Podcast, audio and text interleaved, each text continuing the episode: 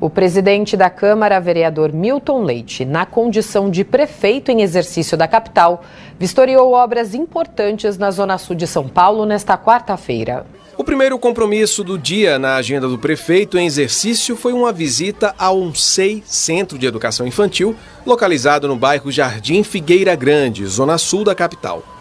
A escola passou por uma grande reforma que foi concluída em setembro, após uma forte tempestade ter danificado o prédio no final do ano passado.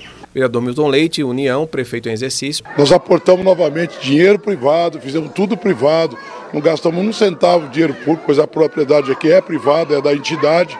Reformamos do bom e do melhor, estamos terminando a última etapa agora, toda certificada, com elevador, tudo, tudo certinho, tudo dentro das normas para atender as nossas crianças da, comunidade, da nossa comunidade. Vem mal de Vilas Boas, secretária executiva de Educação. A Prefeitura de São Paulo já há muitos anos tem o um modelo de unidades parceiras compondo a nossa rede né, de educação. Então, os seis, as nossas creches, elas são administradas com as, as parcerias e, e a Prefeitura, a Secretaria de Educação, cada vez mais puxa estas unidades para o mesmo padrão das nossas unidades diretas.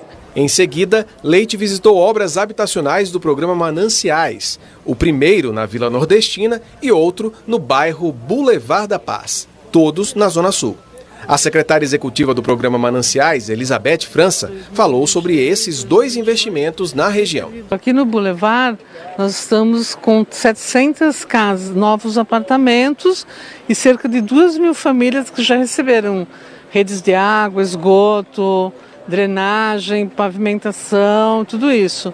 E o outro que nós visitamos, que é o Vila Nordestina, ele tem quase 400 novas unidades e também vai receber pessoas que saíram de áreas de risco, em cima de córrego. Nós estamos na fase 3 do programa Mananciais. É, esses edifícios todos nós estamos é, colocando como cronograma no início do ano que vem. Durante a realização das vistorias, Milton Leite comentou sobre a implantação da tarifa zero aos domingos, que começa já no próximo dia 17, e disse acreditar que o benefício poderá ser ampliado gradativamente na cidade no ano que vem. Nós devemos avançar. Eu espero que ele avance durante o ano que vem para as demais linhas. Não sei que momento ele vai fazer isso, precisa olhar a questão econômica, mas é possível, a meu ver, é possível a execução sim da tarifa zero em toda a cidade de São Paulo.